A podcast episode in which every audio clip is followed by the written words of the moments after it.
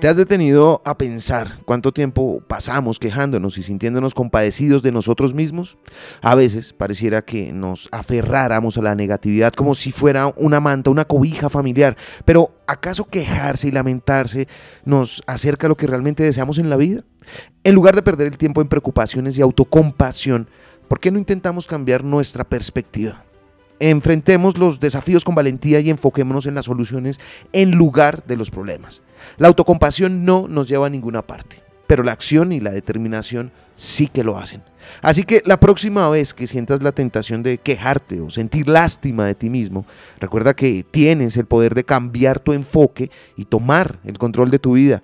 Deja de quejarte y comienza a actuar hacia lo que realmente mereces. Lo aprendí en la vida están los libros. Soy Lewis Acuña y te espero en arroba libro al aire en Instagram.